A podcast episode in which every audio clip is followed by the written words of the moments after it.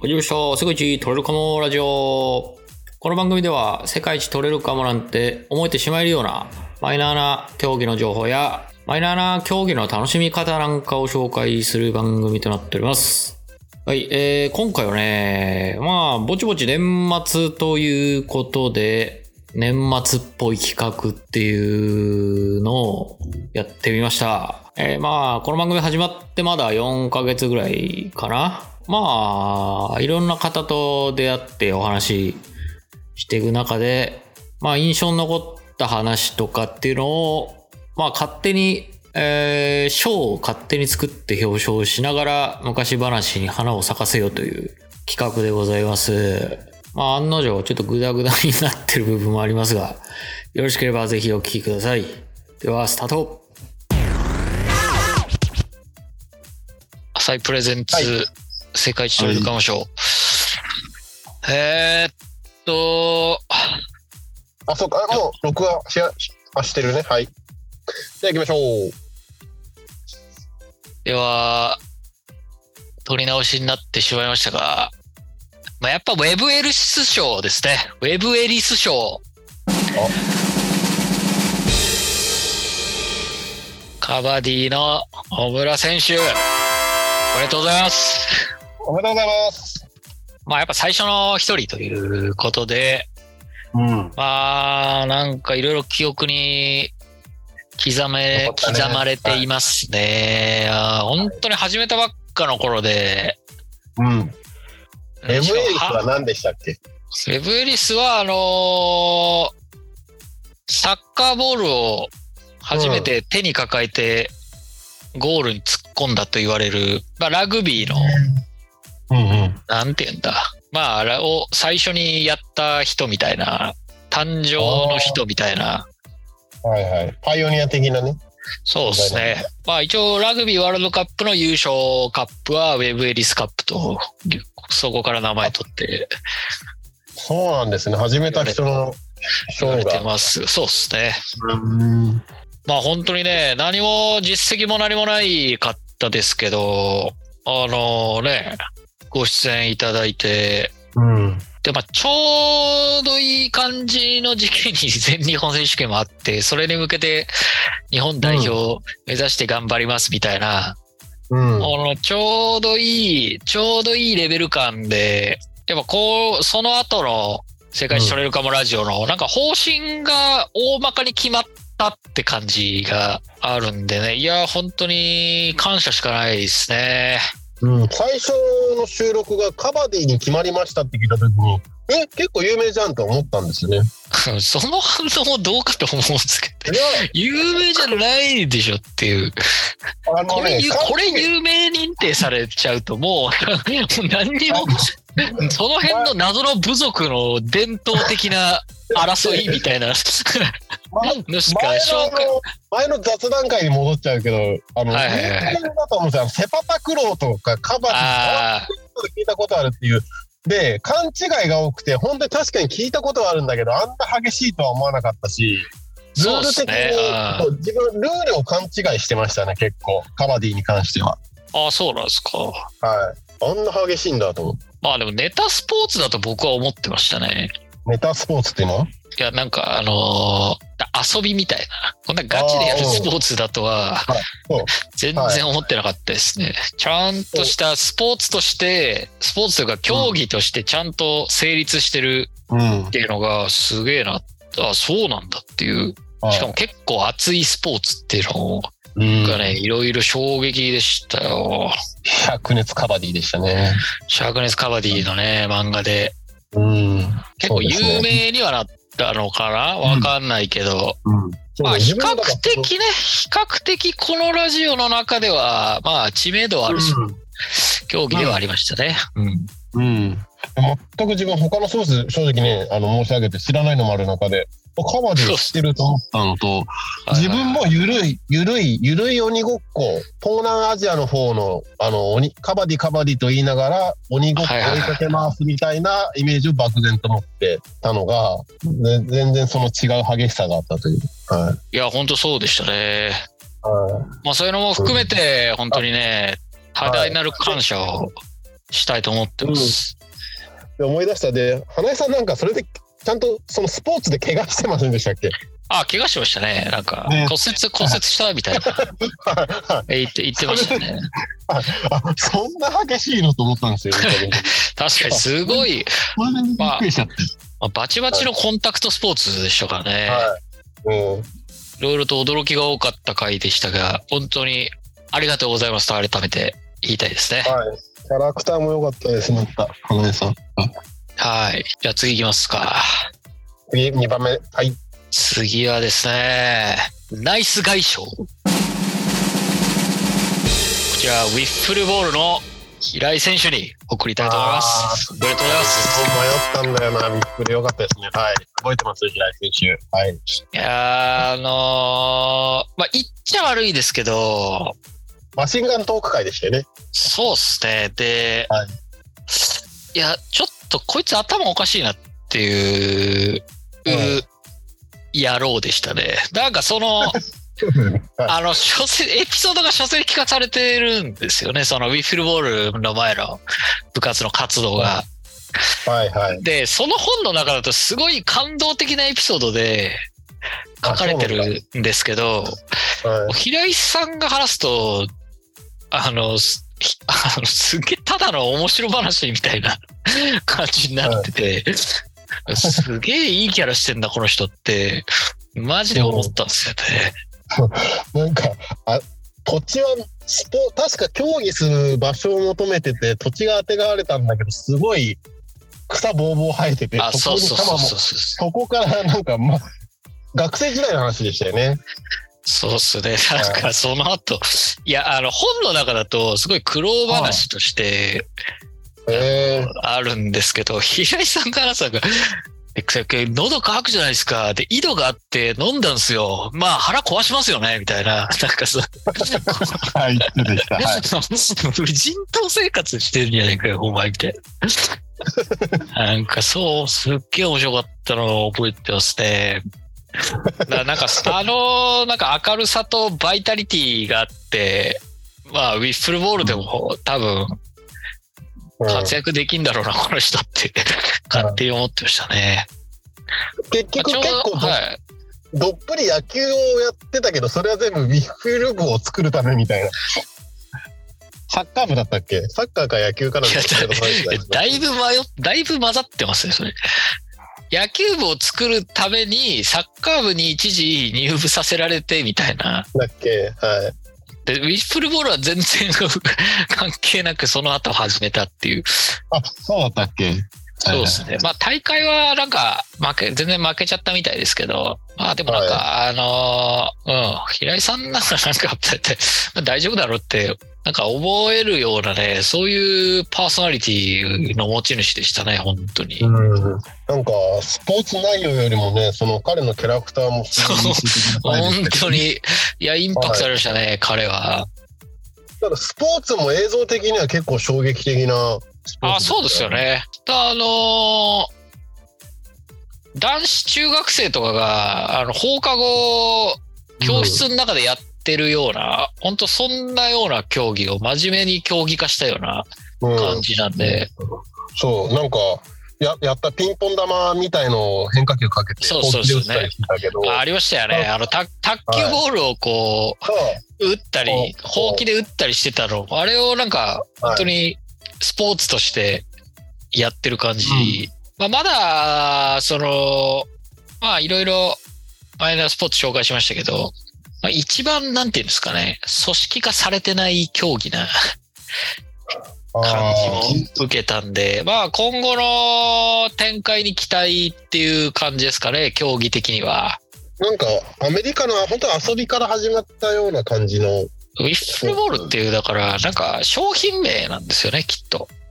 そうか、そっか、なんあのか、ボール、はいはい。ボールの名前がウィッフルボールで、あれを使ったスポーツっていうのを、なんかいろんなとこでいろんな人が始めて、統一された団体とか競技とかルールとかは、なんかないみたいな。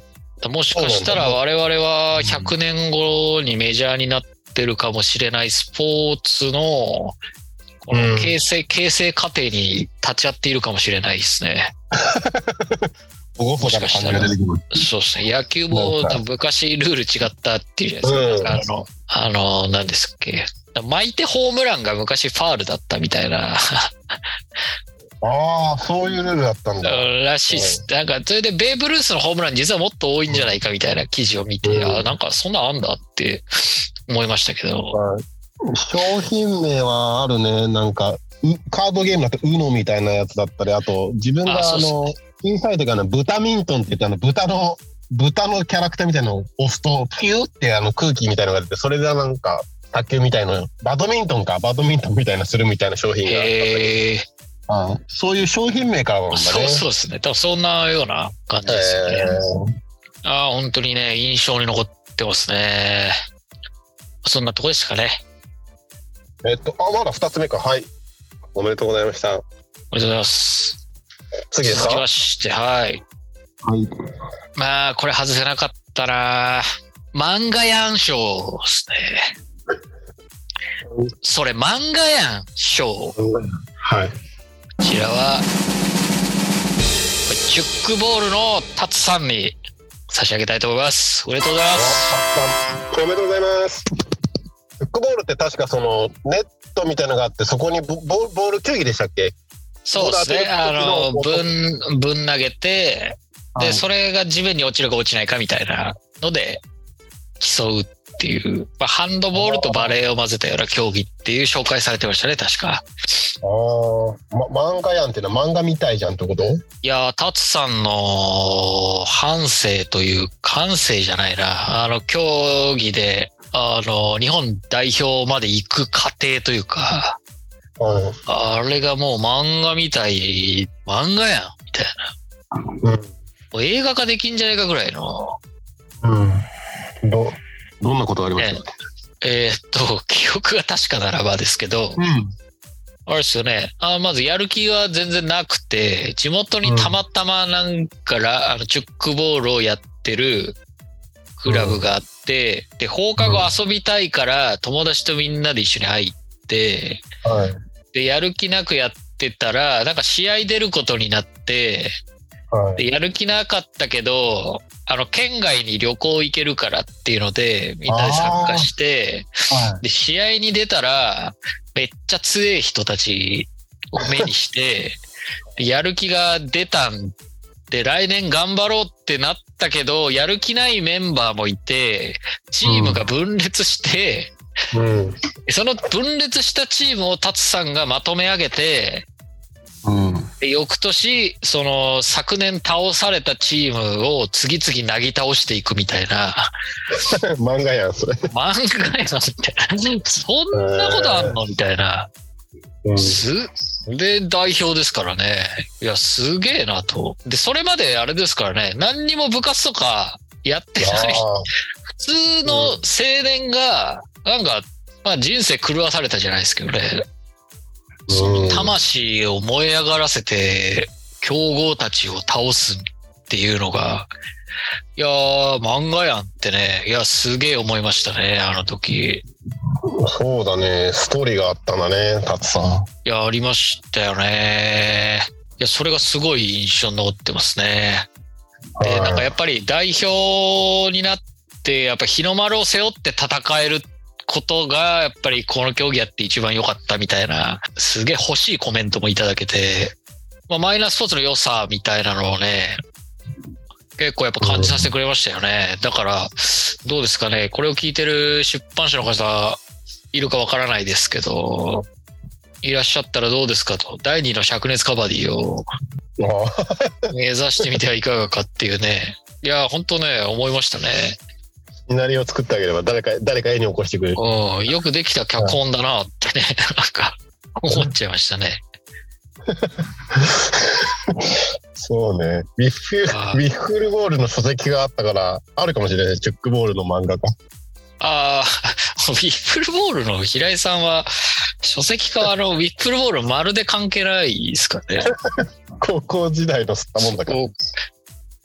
そうですね。で、あのー、アンジャッシュの渡部が、渡部が企画したけど、不祥事を起こして本本が全く売れなかったっていう、すごい悲しいエピソードも。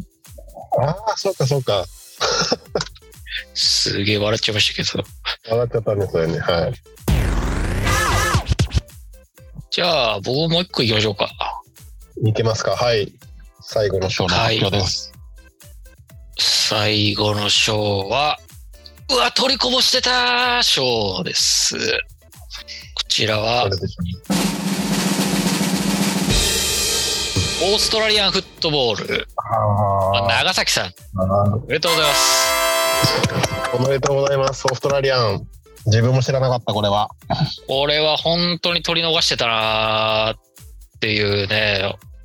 長崎さんの話だとね、その観客動員数なんか世界有数クラスのスポーツってことですけど、全く知らなくて。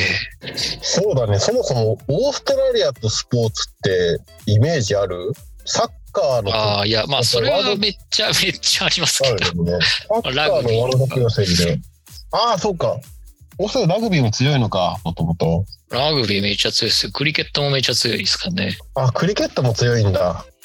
まあ、なんていうか、独自の文化がまあまああるんだろうなっていう。うん。いやーでもね、本当に取り逃してたなーって。で、あのー収録の前だか後だか、あのー一応調べた時に、ルール紹介動画で YouTube のやつとかあったんですけど、ああ、はい。フットボール界最後のフロンティアっていう紹介があって、いやー、これ言えてみようだなってね、すごい思いましたね。なんかあの、うん、開拓されてない。楕円形の競技場でやるやつですよね。あ、そうですね。た多分、はいクリケットとかの流れを組んでるのかもしれないですね。その丸い球場でやるってのは。えーえじゃあアメリカンフットボールよりも歴史が深い長いの？いやー、そんなことないんじゃないですか？わかんないですけど、うんアメフトもそんなに長くはないでしょうからね。うん、なんかただちょっとあのやりたいなとは思えなかったですねやりいたいなとは全く思えなかったですけど、ただなんていうか、これを知らなかった自分にある意味衝撃を受けましたね。結構なんだかんだでもう世界中のまあ局所的にでも規模の大きいスポーツってまあ大体知ってると思ってたんですけどいやーうん。そのねあの認識を完全に覆されましたね。そうそうそれもやっぱりツイッターで取材の声かかけてくださったんでしたっけ？えーこれはいやなんか見つけて連絡した気がしますね。えー、あこんなのあったやっぱ調べてみてあこんなのあったんだって思ったんだ。なんか調べてる途中で、なんかフットボールのウィキペディアのページをバーって見てて、まあフットボール関連のいっぱい載ってるんですけど、はい、オーストラリアンフットボールっうんて出てきて、うん、えーこんなんあんだ、つって、ウィキペディアとか見たら、なんかすげえ、えこれ何？すげえ規模でけえじゃんとか思っちゃって、うん普通にプロ化もされてるし、うんえ、そうなんだっていう。うんうんだからそういう意味でね、衝撃が大きかったですね。そうだね日本ではまだまだね知名度はないけどオーストラリアではすごいこと、うん、そうなんですね。まあ、前、うちうちの話になっちゃいますけどね。まあ、僕も石井さんもなんか、あの、英語関係、英語塾みたいなのと少し関わりがあったりしたんで、うん。あの、こことのつながりはなんとなく、あの、今後も、まあどの競技もそうですけどね、まあ、なんか末永くお付き合いしたいってうん。思え、本当に思えましたね。あの、インタビュー受けていただいた長崎さんも、はい。まあ、医学部生、医学部生だけあって、非常に知的な受け答えで、はい。そうでしたね。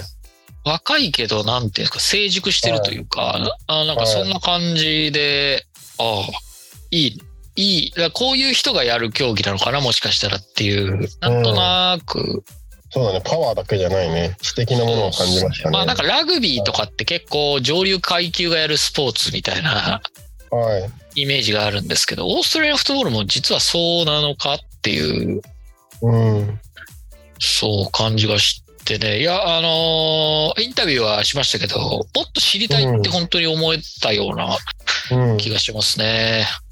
うんあ、追跡取材みたいなのね、ぜひしたいなってね、思わせてくれました。本当に。ルールを、これはルールを確かしっかりあの後、まあ、ちゃんと読んだ気がするな。ちょっと自分も初見だと分かりにくくて。はい。まあ、その後ちょうどね、国内の一番大きい大会もあって、ちょっと放送時点では終わってますけど、この後あるってことなんで、12月に？そうですね、12月にあるんで、ちょっとそれもね、注目したいなと、個人的には思ってますね。はい。まあ、ということで、えー今年の放送まだ残っていますけれども、週、この年内？はい。えー年内ですかね。まあ、残り少ないですけど、今年はたくさんいい出会いがありましたんで、来年もそういった一年になればいいかなと、しみじみ思わされて、思わせてくれた気がします。来年はどんなスポーツと出会えるのでしょうか？そうですね。まあ、種切れしなければね、続けていきたいとは、本当に思う。まだ今のところ玉切れの予感はないですけどね。どんどん来てますけど。あ、本当ですか？いやー、徐々に厳しくなってきてる気はしていますからね。ほんで。うん、徐徐々に次じ。ゃない春になったらまた動き出すんじゃないああ、かもしウれないですね。、ウィンターマイナースポーツ攻めますか？まあ、ウィンタースポーツって大体マイナーなんじゃねえかっていう、すごい暴論、暴論を言うことはできなくもないです。環境に支配されますからね。はい。今、今、あの、東京オリンピックの場所選定でいろいろした問題ありますけど。はい東京オリンピック。あの、冬季、冬季オリンピック。あうん。札幌とあと、なんだっけ、ソルトレイクだけ残ってんじゃなかったっけ、今。あ、あそうなんですか。はい。あのースキージャンプ系の人話聞きたいね。スキージャンプ、確かにそうっすあね。の、K, K 点を超えちゃう話聞きたい。あれは自分知らなかったですね。はい。あの、K 点の意味と、せなん新記録がないっていう、最高記録か。まあ、何かしらあるのかもしれないですけどね。あの、う んあの、キルサイズを超えないように調整して飛ぶって、らしいヒルサ。イズ超えちゃうと死ぬんですよね。亡くな死ぬ、死ぬ ってかなり危険です。命の危険があるんですよね。はい。びっくりしました。はいそんなとこですかね。はい、えー、今度聞いていただきありがとうございます。受賞された方、おめでとうございます。まあちょっと紹介できなかったね、競技の方の話もやっぱたくさんあって、うん。まあ今年は、一年ずっとやってたわけじゃないですけど、やっぱりいい出会いが多くて、来年もたくさんいい人と出会えるといいなっていう風にね、話してて、まあ感じましたね。はい。まあ簡単ですが、えー今回はこの辺で終わりにしたいと思います。ありがとうございました。